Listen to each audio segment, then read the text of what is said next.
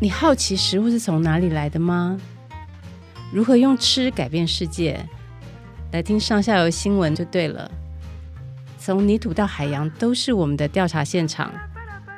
欢迎收听食农搜查线。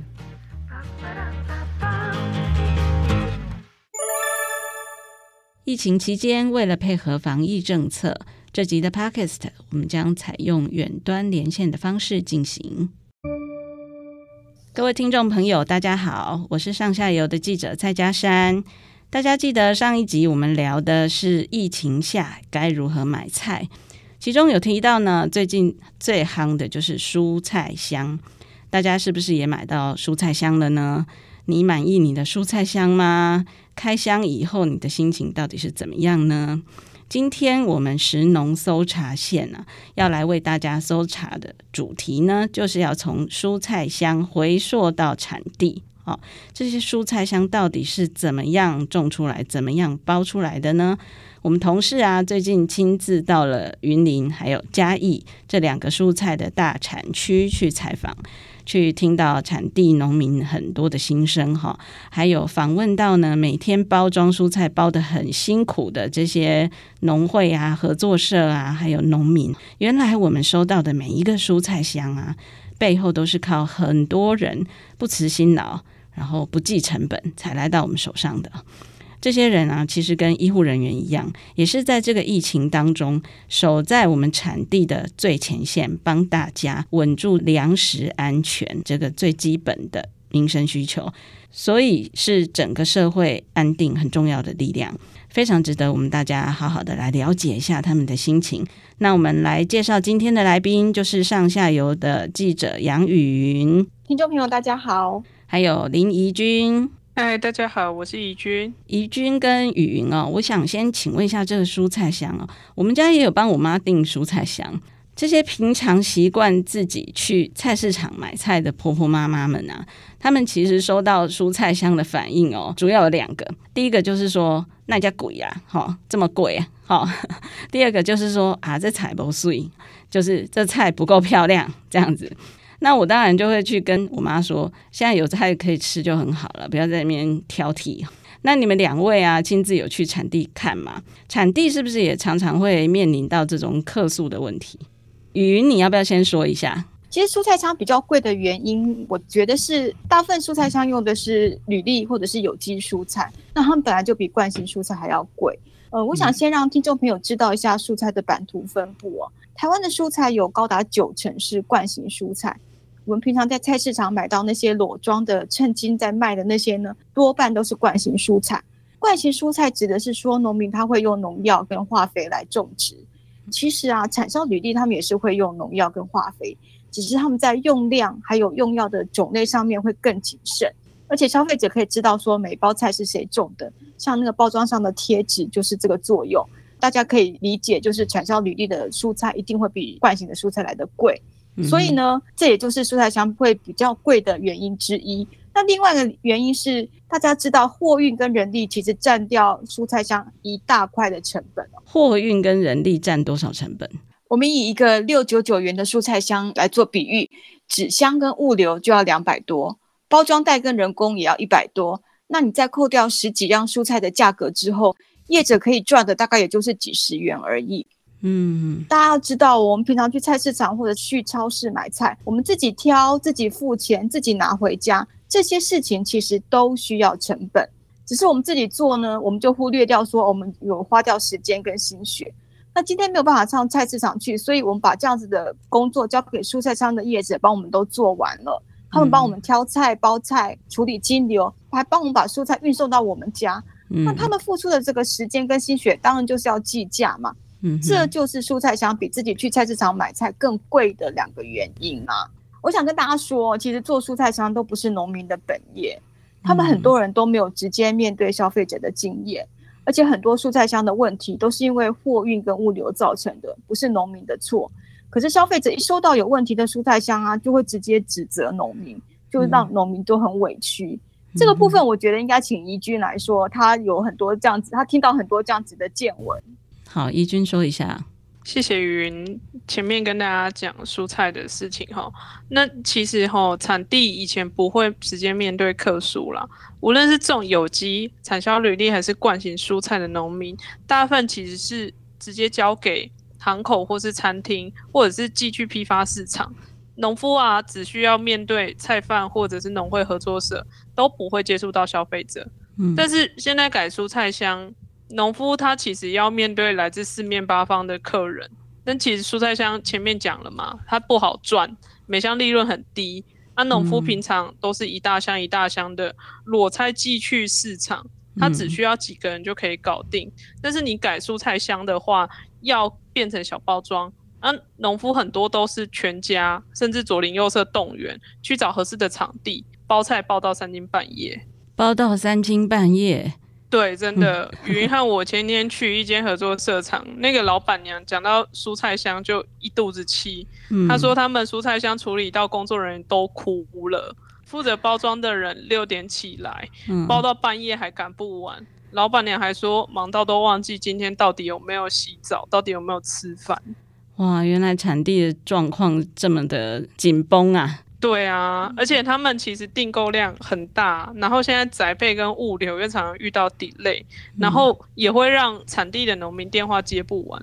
嗯、他们包菜休息的时候就要接客人的电话，啊，打来问就会说他、啊、怎么还没到，或者是拖好几天到，结果整箱是烂掉的或是黄叶，然后客人其实不耐烦，口气很差。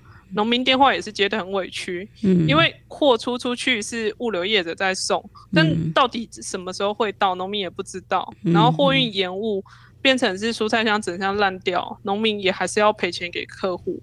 啊，那天呢，老板娘跟我们讲说，她出一百箱后，只要赔十箱，其他九十箱等于是白做。嗯。哦，所以这个主要的赔偿还是农民这边要付。对，因为其实客人拿到他看到的就是直觉，就是你怎么是出不好的菜给我？他第一直觉反应就是打给农民，嗯、他不会是想到是物流的状况。嗯哼，然后也不止农民，那其实像帮忙接单的，像云林县还有桃园市政府，他们也很辛苦。然后桃园市农业局他们还跟我说，就是他们蔬菜箱很快就被订完了，就是十五公吨的蔬菜。然后三四天内就被订完，嗯，可是后面各地在推蔬菜箱，其他地方推出之后，很多民众就打来跟桃园市政府讲说：“哦，我看到更便宜的蔬菜箱，我要放弃原本跟你们订的，或者是送菜当天才说要改时间。嗯”然后他们公务员变成中午也在接电话，然后每天一直在加班。哦，连公务员也聊下去了。对，对啊，这种这种加班情况，我听到一个很有趣的说法哦，嗯，有一个生产合作社的执行长，他就跟我讲说。他说：“他们他们合作社里面包菜的工人都知道说，能给将某修哇西北棒音造，意思是什么？就是说半夜十二点，就是时针跟分针碰在一起的时候，嗯、他们才能下班。真的是日以继夜在包菜啊！嗯，所以我们真的要呼吁哦，大家如果收到蔬菜箱有状况，打电话给农夫之前，请大家先深呼吸一下，想想看我们告诉大家的农民的辛苦，然后好好的跟农民说这些状况。”因为真的很多情况都不是他们可以控制的。嗯嗯嗯，所以农民现在不只要种菜，还要包菜，好，还要被消费者嫌，对不对？还要承担这个赔钱的风险，就是很像我们台语讲的“做个老瓜，嫌个老暖”啦。那蔬菜箱的菜，它大部分都一定要经过包装，是不是？可是应该也不是所有的菜都可以变成包装的蔬菜吧？包装蔬菜有哪些？眉眉角角？其实最主要是尺寸的问题哦。我请大家回想一下，嗯、我们平常去超市买菜，包装袋是不是选来选去就几几种尺寸？嗯，比方说长一点的是装青葱、装芹菜，那中型的是装一般叶菜，像是白菜啊、地瓜叶，还有一种更小的是装莴苣菜跟青江菜，大概就是这几种。嗯，那因为包装的这个尺寸袋子是固定的，所以蔬菜长度跟大小也就要配合。你长得太胖的，你长得太丑的，你就挤不进袋子里嘛，你就只好被人家嫌啊。嗯、那为什么会有这种状况呢？其实是因为很多农民他们现在都是弃作，是根据市场的要求来种植。嗯，比方说，呃，学校营养午餐他会要求农民种久一点，所以蔬菜就会长得比较大颗，那就没有办法塞进这个小包装的袋子里面。嗯、所以学校一旦停课之后，很多营养午餐的蔬菜就是因为这样子的状况，所以没有办法转到超市或者是蔬菜上去贩售。嗯，而且加山我们把话再说回来，就算他们的种的蔬菜能够装进袋子里面，人力也要能够配合啊。对，我们刚刚前面不是讲过，大家都加班加到三更半夜吗？嗯嗯。而且法规上面其实也有很多要求。一句，那个政府好像对于有机跟产销履历包装的场地有一些规定，对不对？对，包装其实没有大家想的那么容易哦。一般菜市场卖一把一把、一篮一篮那个惯性菜，你其实想在哪里包都没有关系。但是有机啊、产销履历这些农产品，无论是加工还是包装厂，它都要经过验证。然后它这个场所验证完之后，它也只能包你验证里面的东西。也就是说，你有机的包装厂只能包你有机的农产品，产销履历的只能包产销履历的。那如果说你有机或是产销履历的包装厂去包惯型的蔬菜，那会违反法规。然后有机的蔬菜，如果它是在没有有机验证的包装厂去包装，那它也不可以用有机蔬菜的商品名去贩售。哦，原来这个规定这么严格。那所以我们买到的蔬菜箱或者是超市的这些包装菜，它其实是少部分，对不对？就是大部分的菜，它是没有办法变成包装蔬菜的。它以前是送到拍卖市场啊，送到传统市场或者是餐厅的团膳嘛。但是现在这些通路都缩减了，那这些菜要怎么办？以及你看到现场的农民的他们的状况是怎么样？我们去现场，我跟雨云在云林西螺看到很多菜，其实都是在根除的状况。根除就是农民开那个农机去，然后把你田里面的菜园把它碾掉、撸掉，让它烂在田里，这就叫根除，就是整个销毁掉。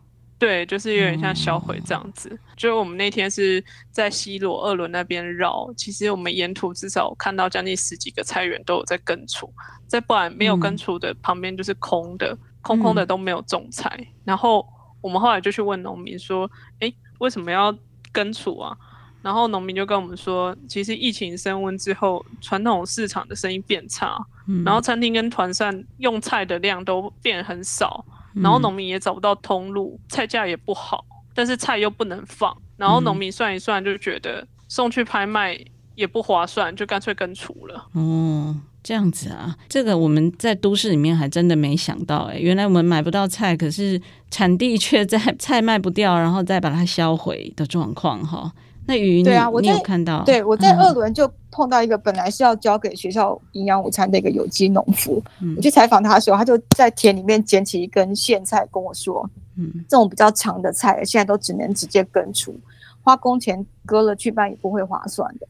嗯”那照理说我在采访他，他应该看着我，可是他没有，他就一直看着他手上那根白苋菜。然后整个脸上写满了都是那种很不舍得的那种感觉啊，就让我在旁边看，其实是真的很不忍心。嗯，所以农民真的是很辛苦。我们现在就是一个吊诡的状况哈，明明都市缺菜，可是产地的菜却送不太出去，还把菜给销毁了。最近又遇到下雨嘛，是不是有很多菜都烂掉啊？对啊，我们去那那几天呢、啊，雨真的是用倒的，超级大。那这样接下来会不会缺菜啊？就是你们在产地看到状况是怎么样？我们第一天去云林，然后第二天去嘉义。其实第一天傍晚就开始一直在下雨，下到第二天早上，我们在去嘉义的整条路，整条路都是湿的，田里还很多积水。嗯、我们看到很多甜椒啊、南瓜啊，还有黑豆，甚至很多叶菜都是泡在水里。嗯、那菜价贵啊，其实就是因为下雨的关系。供给量变少，但是都市里的大家又要吃菜，菜价才会一直涨。嗯，那我们确实短时间内可能会缺菜。你看大家都买不到菜，那有一些农民可能现在看菜价不错，会开始种。不过如果有这样子想法的农民很多，二十天之后菜长大，菜又会变多。大家一直种，可能会造成供过于求，价格下跌。可是啊，如果大家都不种，以后大缺菜，这也是另外一种可能性。嗯，我这样说不是因为我们做农业记者到现场都没有办法判断。嗯、事实上啊，是连农民他们自己都在摇摆，都在观望，因为这个时候有太多的不确定性，包括疫情，包括天气，所以种跟不种呢，都很像在赌博。那更无奈的是什么呢？因为有些农民跟我们讲说。他们因为蔬菜箱被这个消费者搞得很火大，他们会说一些气话，比方说：“那我不爽种可以了吧？”嗯，农民在乡下他们是不会饿死的，可是只要他们不种菜给我们啊，我相信在都市的我们三天就受不了。嗯，所以我们还是要再呼应一下前面讲的内容哦，拜托大家共体时间，千万不要拿平常买菜的标准来要求蔬菜箱的品质。是，所以这个我真的要跟我妈呼吁一下哦，就是人家要种菜，还要包菜到三更半夜，所以不要再嫌东嫌西了哦，再嫌你可能就没有菜可以吃了哦。那这一箱一箱的菜，它经过宅配啊、物流啊，来到北部啊，尤其这阵子可能又没有办法送低温宅配，对不对？它那个耗损的风险可能很高哈。那有没有可能？我们先把大量的蔬菜送到北部，然后再来分装成蔬菜箱，这个有可能吗？其实可以哦。现在物流塞车嘛，不过其实产地还有电商他们因应的方式也很快就出现了。比如说，原本有看到一间业者，他本来是在帮营养午餐蔬菜做节切的节切厂，那现在需要停课，他的场地就空下来，那所以他们就改成包蔬菜箱去出货。他们是每一周就是当周他去接订单，然后下一周就是依据你的订单去出货。嗯，然后出货的时候他会排一下说你下定的地址还有区域是哪一些。再请以前配合的那些团餐业者，他们现在都是空车了嘛，就是没有工作，所以就是场地空的，嗯、车子也空的，嗯、就又靠那些空车帮忙送菜。嗯、然后他从台中、苗栗、桃园、北北基都有送，刚好就是现在物流他暂停送的地方，他现在一周出货量已经到四百多箱，而且客人收到蔬菜的状况其实都很棒。嗯，这个不错。对，然后还有另外一间北部的电商，它也是标榜二十四小时内出货。它就是加上你刚刚提到的那个，他先把菜拉来北部去包菜，他是把菜拉到团山业者现在闲置的场地去包装，然后透过现在没有生意的租赁车、还有计程车、还有车行的司机来帮忙送菜到客户的家里面。他这样的做法可以让农民、团山业者跟司机都有收入。哦，就刚好现在计程车也没什么生意，对不对？然后团膳业者也没生意，那大家刚好可以集合在一起，来帮这个产地的菜做分流的动作。对啊，而且其实也不只是北部，嗯、像台中啊，也有一家新鲜食材配送的平台，嗯、他们的目标呢，就是要把这个实体的菜市场线上化。嗯，就是农民把菜送到台中他们的公司之后，由他们公司的人员来做包装。然后透过刚刚怡君提到这些计程车啊、租运车这样的管道分送出去。嗯哼，对啊，所以像嘉山，你住在台中啊，这种蔬菜箱，你会不会让你觉得很有趣呢？嗯，我觉得还不错哎、欸。我们台中这边疫情是还好，所以我还是会去买菜的。但是我觉得蔬菜箱有一种礼物的感觉，没有开箱还是有一种惊喜的百宝箱的感觉。所以我觉得不一定在疫情里面才买蔬菜箱，平常如果比较忙的话，也可以来买买看哈。可是现在光靠蔬菜箱其实没办法完全解决现在的难题，对不对？因为大部分的蔬菜还是惯型的嘛，就是刚刚语音有解释过，这个九成都是惯型的蔬菜，只有一成是有机和产销履历的蔬菜。那这些惯型蔬菜，它本来的销售路径就是透过果菜市场啊、传统市场、餐厅这条路，这个部分有没有可能在做更有效的分流和管控呢？产地来不及包啊，物流大塞车，蔬菜箱它其实能分散的量能是很有限。那我们访问的一位电商也说，传统市场的销售速度是最快的，是很重要的那个系统。嗯、但现在是因为防疫嘛，所以市场销售量才降低。访问过程有一些受访者提出一些蛮有趣的方式给大家参考，像北农他们现在有推一个叫车来数，就是可以让你。车子去按，就是你在下订那个蔬菜箱的时候，你可以先跟他预约说你要什么时候去领你的蔬菜箱，然后他就是不用透过物流，你就是时间到了，然后你开车到北农，然后你按一个服务铃，就会有专人过来，他把蔬菜箱送到你车上。嗯，那这个服务大概每天是限量的五十箱，然后现在都很快就额满了。嗯嗯。嗯对，对，对，这个蛮好的，啊，应该再增加吧。五十箱太少了。对对对对，对嗯，看起来可能要再请他们再增加。然后哦，另外是还有一个受访者提一个点是，现在生意清淡的餐厅，它其实可以成为供应就是在地社区的一个买菜点。那像我也有问到，是台北有几间餐厅，它除了提供客人外带，还可以让就是客人去买菜。住远一点的人呢，嗯、他可以选说哦，我要吃什么餐，然后也顺便采买你要的蔬菜。嗯、餐厅会帮你就是叫车帮你送到府这样子。哦，还帮你叫车送到府，所以你可以选择自己去店里拿吗？也可以选择宅配是吗？对，可以可以这样子。哦，嗯、那这样蛮好的，就是餐厅也不会没事做，对不对？然后也多少有一些收入继续下去嘛。反正他们本来就有跟生产者有合作，有跟消费者也有合作，对不对？对。但是我们也不要忘记传统市场的重要的角色。虽然很多农民都说最好的方法还是让大家赶快回去菜市场买菜，嗯，但是大家现在就是不敢去嘛，对不对？嗯，所以像细致的秀峰市场啊，它就是透过 LINE 下单之后，市场内的摊商们他们会把东西准备好。那我作为一个消费者，我只要把车子开到市场外面一个叫做得来速的取货区，嗯，市场自治会的工作人员呢，他们就会把我订的货拿出来。这样也是非常方便，而且也是在地购买，解决了物流跟包装的问题。所以我也很希望有更多的传统市场可以提供类似这样子的服务，来解决现在大家的难题。嗯嗯，所以的确大家都需要更灵活来应变哈。就是餐厅本来是卖餐点，它现在也可以卖菜。然后市场呢，本来是大家一定都要进去逛啊，货比三家，但是它现在也可以变成得来速哈。那两位啊，这阵子。这么深入的探讨这个蔬菜之乱，哈，实在也是很辛苦。你们内心有什么真心话要跟大家分享吗？就是应该在产地跑，有很多的感想，对不对？很多的想法可能没有办法写进报道里面。这个访问过程里面最触动你们的是什么？可不可以跟大家讲一下？我先讲好了。嗯，我自己看一看是很心疼我们产地的农民。因为都市的大家是很方便，嗯、我们走几步路去超市或传统市场就可以买菜，嗯、但没有想到一件事情是说，每个人去超市多拿一包菜，然后竟然会对产地 造成这么大的压力，实在是想都想不到。嗯、然后听到那个农民都说包菜包到半夜，啊睡不到几个小时又要起床。我其实内心是听得很着急，一直在想说有没有更好的方式可以让农民他正常生活，又可以好好的卖菜。